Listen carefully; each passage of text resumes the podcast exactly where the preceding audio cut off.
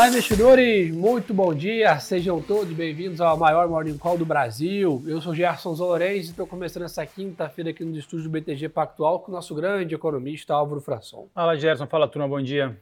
Vamos lá, pessoal. Tradicionalmente aqui o giro começa pela parte internacional. Ontem foi um dia de grande importância aqui para os ativos lá fora. A gente até comentou com vocês aqui já na abertura de ontem né, a importância da decisão do Banco Central americano. Álvaro, o Banco Central americano fez o que o mercado esperava ali na, na decisão em si, né? Levou a taxa de juros em 0,5, reduziu o ritmo, que estava vindo no pace, né, numa velocidade de 0,75. Né? Foram quatro altos de 0,75. Comunicado e a coletiva ali deixou o mercado meio em dúvida, a volatilidade ficou né, elevada, como normalmente acontece nesses dias.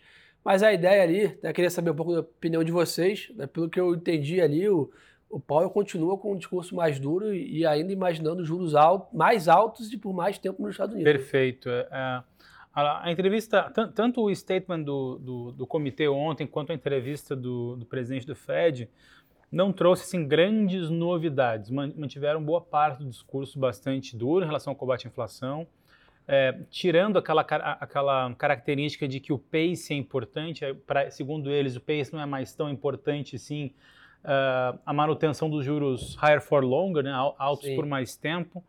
Uh, e, e, isso parece estar bastante claro para a gente. Tanto é que teve uma alteração nas projeções da FOMC de juro de final de 2023 de 4,6 para 5,1. É, muito próximo ao nosso cenário básico que a gente já vinha falando aqui há um bom tempo, que o Arthur Mota já vinha colocando há bastante tempo aqui nos nossos relatórios. Uh, o que está agora em debate é se em, fevereiro vai ser 0,25 ou 0,50. Né? Vai seguir acelerando ou não? Né? Exato. O que está na curva? É, é o tal 0,33, ou seja, está ali no meio a meio. né? Tá, o, o, mercado está bastante dividido porque tem fatores que podem levar a uma, a uma desaceleração do ritmo. O discurso de ontem, em alguns momentos, uh, pareceu, quando o Powell fala que ele vai uh, dar menos importância ao pace. Então parece que sim, ele pode começar a desacelerar esse ritmo e manter as taxas mais altas por mais tempo. Então este é um primeiro ponto. Uh, por outro lado, a gente entende que o ambiente de inflação ele ainda é bastante desafiador, o mercado de trabalho ainda é bastante aquecido e talvez o Fed não consiga fazer essa, sua, essa suavização do pace de 0,5 para 0,25 já em fevereiro. A gente, por enquanto, ainda mantém um call de alta de 0,5 em fevereiro.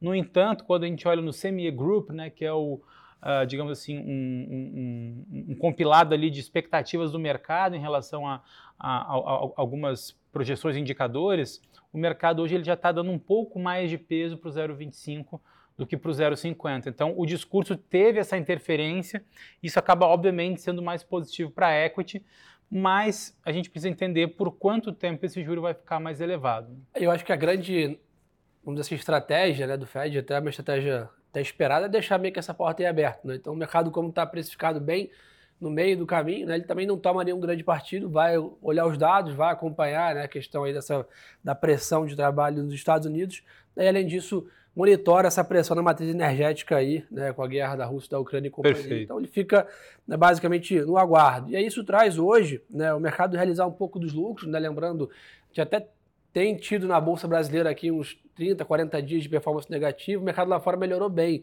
né, nesse mesmo período. Então hoje o mercado está realizando um pouco, o S&P cai próximo a 1%. A gente vai para a Europa também nessa mesma linha, 1,20 Eurostox, Londres também é um pouquinho melhor, caindo 0,60, mas basicamente o mercado amanhece nessa quinta-feira lá fora realizando um pouco de lucro, naturalmente, sempre digerindo né, o statement, como o Álvaro falou, as falas, realocando posições, sempre um dia pós-Fed o mercado fica né, mais volátil, é, pelo menos na parte da manhã.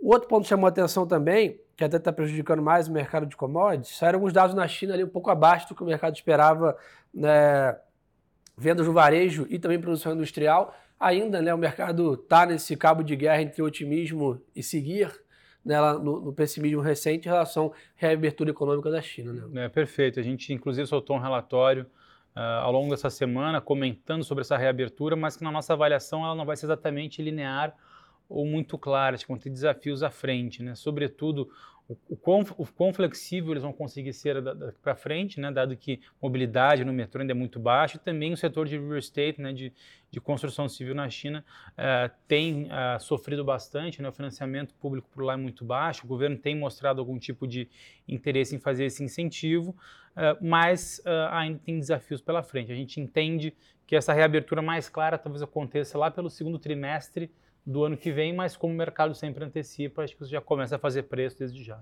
Eu acho que a expectativa de reabrir foi precificada, né? Que foi esse grande jump ali de 30% do minério, a Vale acompanhou e tal. A gente até vem falando bastante sobre isso aqui.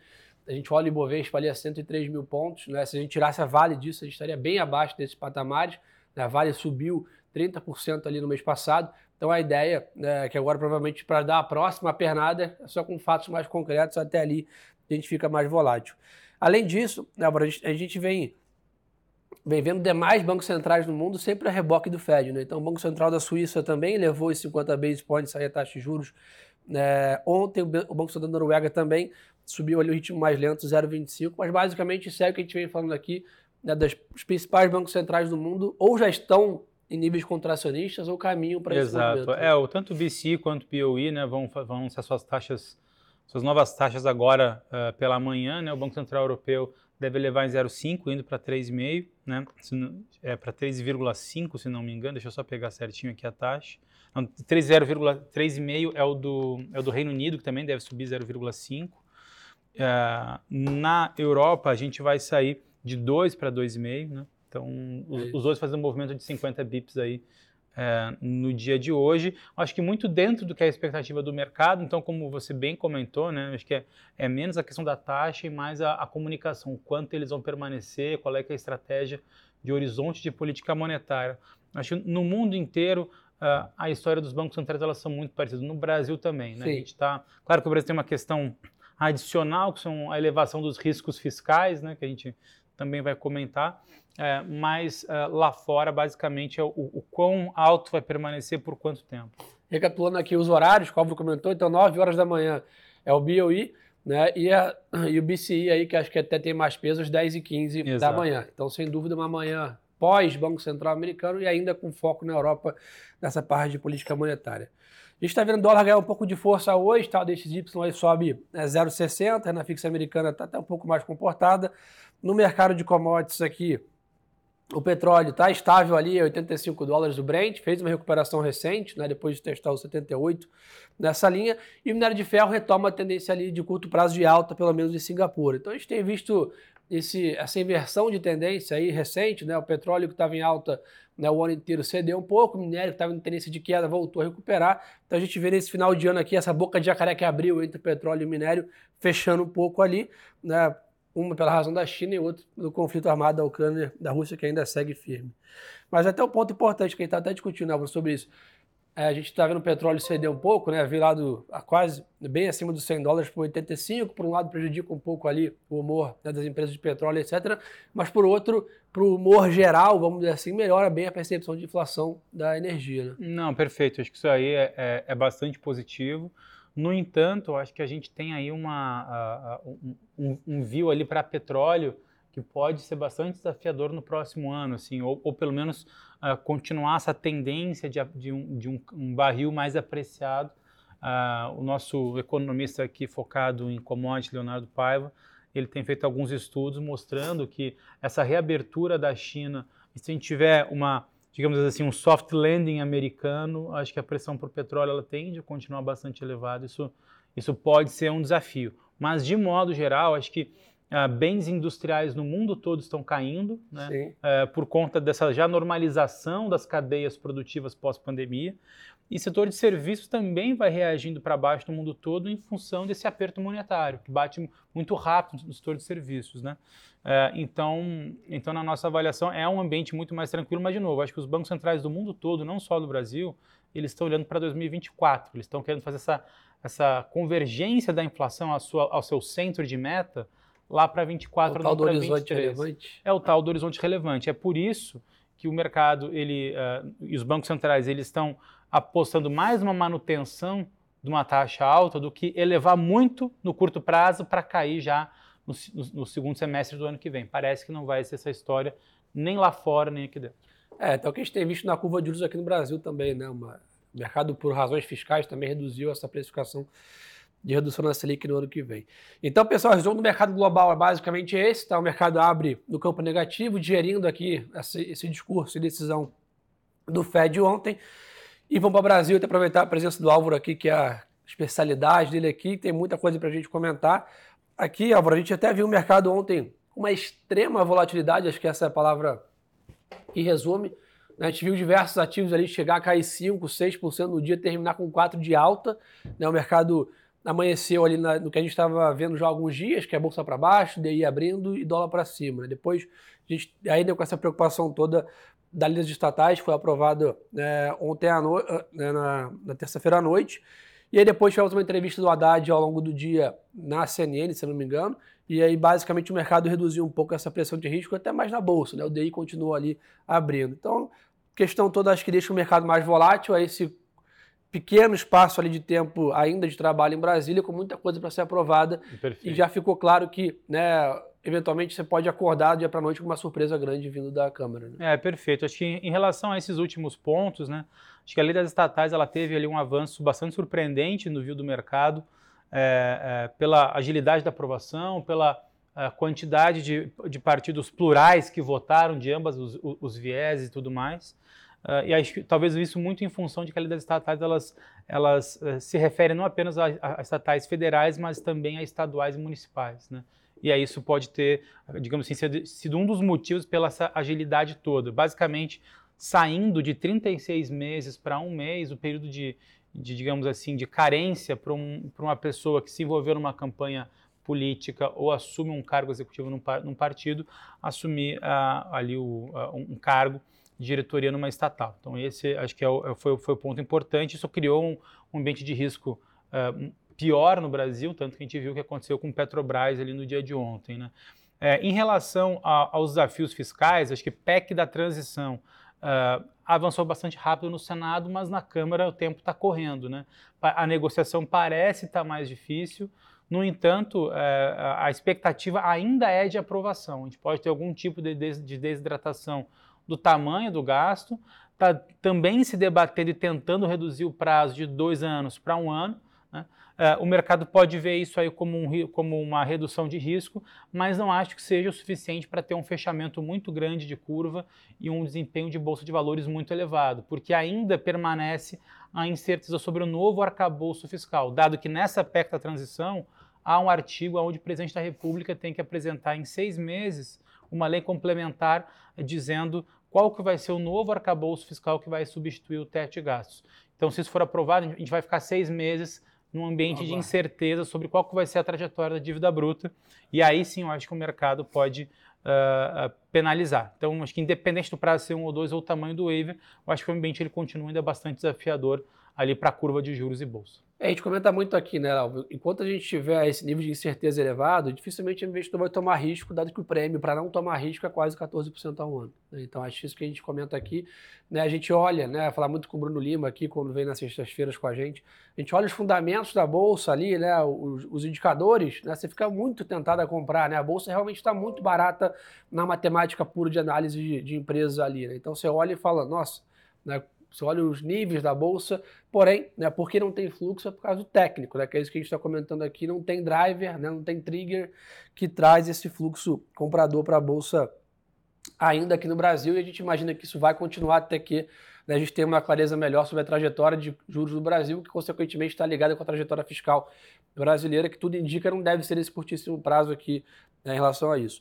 E o outro ponto também tem chamado atenção, né, Álvaro, ainda tem essa questão toda sobre o orçamento secreto que está fazendo volatilidade no STF. Ontem, né, a ministra Rosa Weber voltou né, pela inconstitucionalidade do orçamento e hoje volta essa sessão. Então o pessoal tem linkado a PEC com, essa, com, com essa decisão. É, e vai lembrar, esse é um bom ponto, porque vai lembrar que hoje é o último dia de, de sessão no plenário do Supremo Tribunal Federal. Né? A, partir daí tem, tem recesso.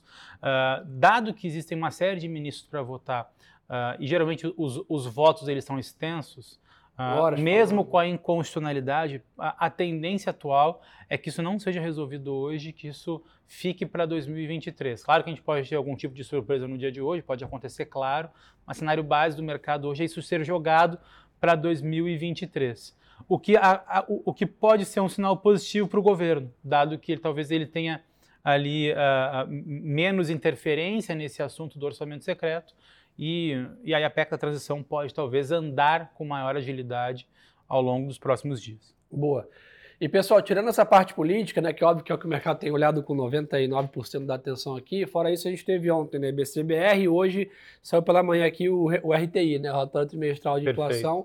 Né, acho que chama a atenção ali o que o Álvaro comentou, né, um pouco do seu horizonte relevante, né, o Banco Central destacou que a chance de furar o teto esse ano é de 100%, é de 57% em 2023 e 14% em 2024, né, então que é um pouco da, dessa missão. Mas o que também reforço aqui, fazendo a proxy com o que o Paulo falou ontem, o Brasil também vive um cenário é, difícil de inflação. Né? Não, perfeito. Acho que, sobretudo, uh, é um ambiente de inflação desafiador no mundo todo, mas o Brasil tem um risco adicional, né?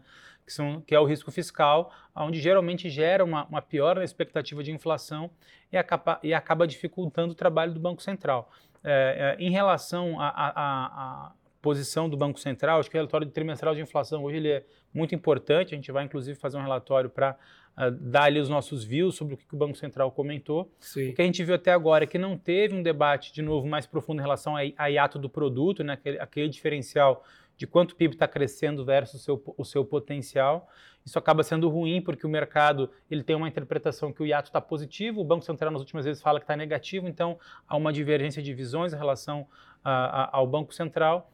E o debate sobre juro real neutro também não, não ganhou força nessa, nesse trimestre, né? que ainda o Banco Central divulga como 4%, na, na nossa conta que está mais próximo de 5%. Uh, ah, então, uh, eu acho que são dois pontos importantes que não trouxe, mas, de novo, né, o, acho que o relatório trimestral ele vai dar ali algumas pistas para a gente sobre condução de política monetária no ano que vem. Vale lembrar que o Banco Central ele uh, deixou a porta aberta para mais juros, a gente entende que não é isso que vai acontecer. No entanto, aquele nosso cenário uh, de 11% de Selic final de 23, a gente já, a gente já tem abandonado ele. A gente está muito mais próximo de algo acima de 12% ou até uma manutenção da taxa ao longo do próximo ano. Boa. E além disso, para ficar de olho hoje, né, o presidente do Banco Central, Roberto Campos Neto, e o diretor aí, Diogo Guilherme, fazem coletiva às 11 horas da manhã. Né, provavelmente para comentar né, essas questões. Então, Relembrando, 9 da manhã, Banco Central é, da Inglaterra, 10 e 15, Banco Central Europeu e 11 horas da manhã aqui, Banco Central Brasileiro. São os três horários aqui para a gente ficar de olho de política monetária afora. Fora isso, aí continuar, claro, monitorando Brasília de perto. Álvaro, o, o, recesso é na semana que vem? Lá, é na semana que vem. A semana que vem é o último dia de, de trabalhos parlamentares, por isso a necessidade de agilidade. Né? É, é, inclusive um ponto né, importante, nas nossas expectativas de inflação, a gente está é, elevando também para 2023, muito em função é, da, da reincorporação, da, da volta da cobrança do PIS e COFINS sobre combustíveis, que na nossa avaliação isso tende a, a voltar, dado que ah, se a PEC ela for aprovada, ela tiver um gasto bastante significativo, o governo vai precisar de, de novas fontes ou retornar algumas fontes de receita para não ter um impacto tão ruim assim no primário e na dívida pública do Brasil. Então, a, a cobrança de PIS e COFINS, ela volta mais 53 bilhões de arrecadação para o governo, seu lado positivo. No entanto, ele tem um impacto de entre 60 a 70 eh, pontos base na inflação do ano que vem. Então, é muito provável que a gente saia de uma inflação de 5% para algo entre 5,5% e 5,8% nos próximos dias. Boa, turma. Então, acho que o resumo da ópera é esse. Queria dar para vocês um recado importante, tá, pessoal? Sexta-feira aqui, né, a gente vai fazer o último Morning Call do ano. Depois, tradicionalmente, a gente faz aquele recesso aqui né, do Morning Call, voltando ali no primeiro pregão né, de janeiro. Então, só para vocês já se preparando, não ficarem assustados aí. Né, Sexta-feira a gente faz o último Morning Call, depois a turma aqui tira essas duas semanas aí no final do ano para fazer o nosso recesso aqui e voltar no começo do ano com tudo com vocês. Aurão, obrigado pela parceria. Valeu, Gerson. Valeu, sempre. turma. Atenção redobrada aí, pessoal, com essa alta volatilidade no mercado. Contem com a gente para manter vocês bem informados. Quem quiser consumir mais ainda o conteúdo de informação, segue a gente no Instagram também, Gerson Zanlorenzi e Álvaro Fração. Parada obrigatória lá, mais conteúdo no Stories, no feed, sempre com muita curadoria e atenção para vocês fazerem bons negócios aí. Uma ótima quinta-feira para todo mundo de trade. E lembrem-se, pessoal, que o melhor ativo é sempre a boa informação. Um abraço.